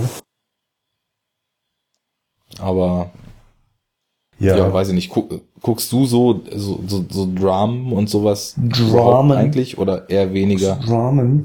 Ähm, ja, doch schon. Drama, Baby. Gib mir Drama. Ähm, ja, doch schon. Also ähm, und auch so ein paar White Trash Sachen habe ich auch schon mal gesehen. Es gibt doch diesen einen Film mit Charlize Theron. Monster. Ja, genau. Ja, der, der war auch zum. Ich habe vorhin nämlich auch überlegt, was ich so kenne aus Der der, Richtung. Und den kenne ich nicht. Aber der wurde und äh, dieser dieser Gammo von Harmony Korine, Ach, über den wir unbekannterweise Harmony auch mal gesprochen ja. haben, genau. Der wird da auch äh, immer, Ja. also in den ganzen Listen dann gibt's ja auch so diesen Film mit- 1, 2. mit Halle Berry und Billy Bob Thornton, der auch irgendwie Genau, in so einem. Scheißmilieu da spielt. Monsters Ball, Genau. wo, wobei ähm, das ja noch fast eher so so Knastmilieu ist, ne? Also Ja. es ist auch drumherum relativ ärmlich und äh, so von Ja. den Verhältnissen, ne? Aber Oder zum Beispiel der, der Film mit Eminem, äh, Eight Genau. Mile, der spielt ja auch in so einem White Trash Milieu. Dann ja, eher so städtisch dann, ne? Das ist ja, glaube ich, in Detroit. Und halt nicht da irgendwo in der äh, Waldeinöde. Aber ja, gibt ja eigentlich viele Filme, die irgendwie so, also ich finde so, ja doch, das greift, so diese, diese, diese Thematik, diese White Trash Thematik wird schon echt, ist, finde ich, relativ präsent so in äh, US-amerikanischen Film, Film. ja, also ist es zumindest so in den letzten 15, 20 Jahren geworden, Ja. ne? Also, ja, schon irgendwie, ne? Mhm. aber es eignet sich natürlich auch, also wie gesagt, das hatten wir vorhin schon, dass, dass ich nicht halt so gut einschätzen kann, wie viel Klischee und wie viel Realität da dann drin ist. Ja, das, Aber- gut, das können wir natürlich äh, niemals wahrscheinlich, ne, weil wir halt einfach nicht Mhm. in dieser Kultur aufgewachsen sind. Äh, Ja, also ich kann mich nur ich, an so ein paar Berichte, die ich mal von Leuten, die sowas auch mal zumindest in echt kurzzeitig äh, in USA erlebt haben, so besinnen, die halt so meinten, kommst du nicht klar drauf, ist halt wirklich wie in einem scheiß Kinofilm, dass die Leute da halt wirklich äh, in ihren in ihren Wohnwagen teilweise hausen. Also das ist ja so das, das klassischste Bild überhaupt, der Trailerpark dann, ne? ja. Aber, aber halt auch wirklich äh, so dann sich, sich die Hälfte ungefähr damit auch nicht, scheinbar nicht so gut klarkommt, in was für Verhältnissen sie da leben und dann auch entsprechende Maßnahmen ergreift, um sich diese Realität dann mehr oder weniger zu vernebeln. Im wahrsten Sinne des Wortes, ja. ja, aber also ich, ich finde so, dass, äh, wenn man es jetzt im Hollywood, Hollywood-Sinn sieht, taugt es natürlich ganz gut, einfach nur als generelles Setting für dieses äh, sich aus der Scheiße schaufeln. Mhm. Für, für, so einen, für diesen Archetypen auf, einer Hollywood-Story. Ne? So eine Aufstiegsgeschichte, ne? Genau.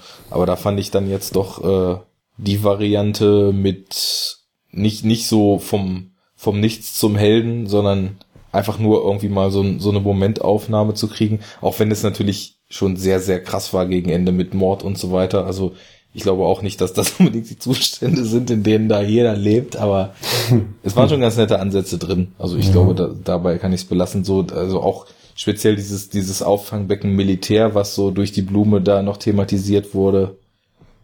Das hat mir schon ganz gut gefallen. Ja. Ja, das ist halt auch, das ist halt wieder so ein Film so, ne, der ist solide in dem, was er macht. Irgendwie, aber ist halt auch nix, was, was dir irgendwie die Birne wegbläst, so, ne?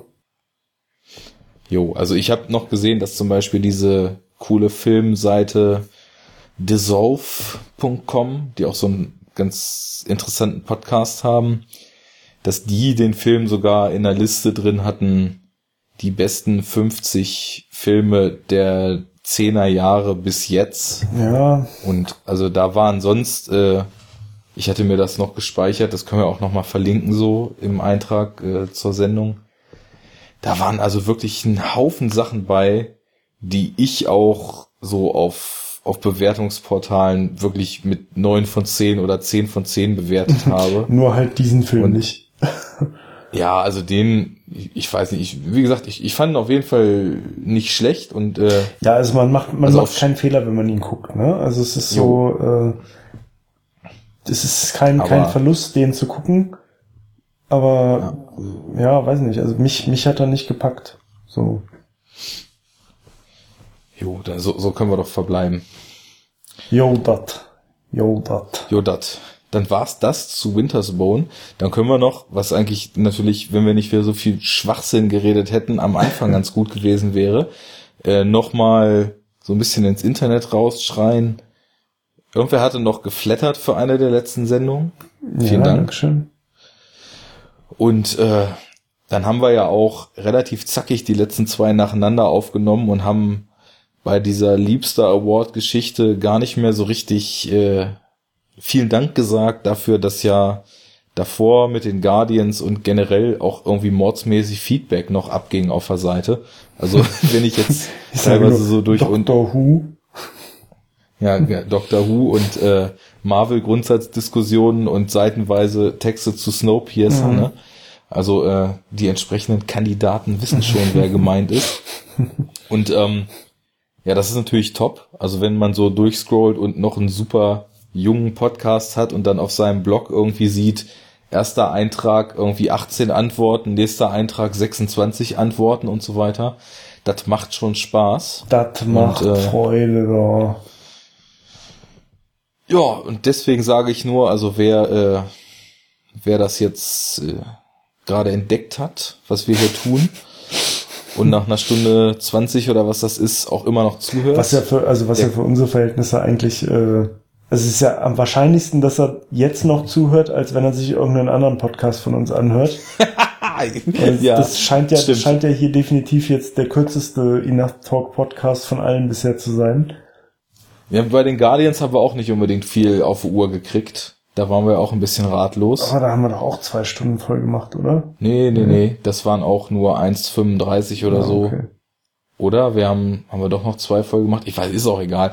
Auf jeden Fall, ähm, also wer das noch hört und äh, Lust hat auf Social Media oder unserem Blog äh, uns zu folgen und so weiter. Twitter ist at enoughtalk-de. Mhm. Facebook-Seite haben wir auch, Enough Talk Podcast.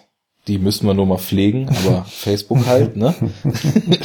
Dann ähm, auch, was auch, also was die letzten Male so ein bisschen untergegangen ist, man kann ja davon ausgehen, wer sich einen Film-Podcast anhört, hat was mit Filmen am Hut. Ja. Und wer sich gerne Filme kauft, der kann auf unsere Seite in unseren Store gehen und sich alles kaufen, über das wir geredet Hat das haben. eigentlich schon mal jemals jemand gemacht? Ja, ich habe ja so eine Affiliate-Links in meinem anderen Blog. Da hat zumindest hier jemand schon mal was angeklickt. Aber ich mache das ja auch nie. Aber trotzdem, also wer sagt, Enough Talk ist cool, dann möchte ich gern, dass die nächstes Jahr ihren Server bezahlen können. Der soll mal in unserem Store ein bisschen rumsurfen und sich ein paar Blu-rays kaufen. Es kostet ihnen nicht mehr, aber wir kriegen Provision und dann ist Enough Vielleicht, Talk auf der vielleicht müssen wir sicheren da mal Seite. irgendwelche krassen Incentives irgendwie äh, uns überlegen, damit die Leute mehr, mehr Nutzen haben und mehr Bock, das zu machen. Irgendwie, ähm, äh, na, irgendeinen Ja, überleg dir mal irgendeinen was. geilen Scheiß halt. Okay, also ihr habt gehört, wer bei uns im Store was kauft, richtig in der nächsten Sendung Scheiß. eine Nennung und eine, eine Menge heißen Scheiß serviert. eine Nennung, eine, Nen uch, eine Nennung und äh, eine extra Portion äh, gedankliche Bullshit-Grütze von uns. Genau. Weil das fehlt ja sonst in unserem Podcasts. Ne? Genau, so ein hochseriöses Format, wie wir hier betreiben. kann ja auch mal ein bisschen Auflockerung und Sinnfreiheit vertragen. Genau. Das ist eigentlich fast ein guter Abschli Abschlusssatz. Ich sage jetzt nochmal zum Abschluss etwas, von dem du auch noch gar nichts weißt, aber was ich mehr oder weniger geplant habe. Wir haben ja nächste Sendung unser erstes Mini-Jubiläum. Ist ja Sendung Nummer 10. Ah. Ja. Und äh, da wir jetzt ja sowieso über Skype aufnehmen, hatte ich mir überlegt, da mal einen Gast mit in die Sendung zu holen. Das tüte ich aber nochmal ein. Das wird dann wahrscheinlich Fabi sein, der ja auch sehr filmbegeistert Mhm, ist. Okay. Und dann äh, gucken wir mal irgendwas, wo wir alle drei gut drauf flashen. Ein Klassiker oder so, ne? Zeit für Schwarzenegger mal wieder, was? Ja, wobei ich mir ja gedacht habe, wir haben mit Schwarzenegger angefangen in Sendung 1. Es wäre doch eigentlich gut, wenn wir dann die 11., 21., 31. und so weiter immer Schwarzenegger-Filme machen. Also immer quasi jede neue Staffel mit Schwarzenegger äh, starten. genau, genau. Ja, das, jede das, jede das wäre ein schöner Brauch. Das machen wir so. Ja, das ist eine gute Idee. Das finde ich schön. Nun gut, dann soll es das gewesen sein. Kommentiert auf enoughtalk.de, folgt uns bei Twitter und Facebook, freut euch des Lebens und lasst euch nicht mit äh, im Wald rumschießenden Meth-Dealern ein. Tja, mit denen sollte man sich grundsätzlich nicht so einlassen, ne? wenn man sie mal irgendwo äh, rumlaufen sieht durch den Park in einer deutschen mittelgroßen Stadt. Genau. Da sieht man dann nämlich sofort, das sind Rauschgiftanbieter. Die verkaufen Rauschgift und andere Sachen. Ja, da muss man einen ganz großen Bogen drum machen. Oder halt seine riesige Schrotflinte dabei haben, wie man das in den USA immer macht. Genau. Äh, Deswegen, gut, in dem Sinne, auf Wiedersehen, bis zum nächsten Mal. ich verabschiede mich äh, entsprechend meiner neuen Wahlheimat. Tschüssle, Grüß Gottle und Tschaußen.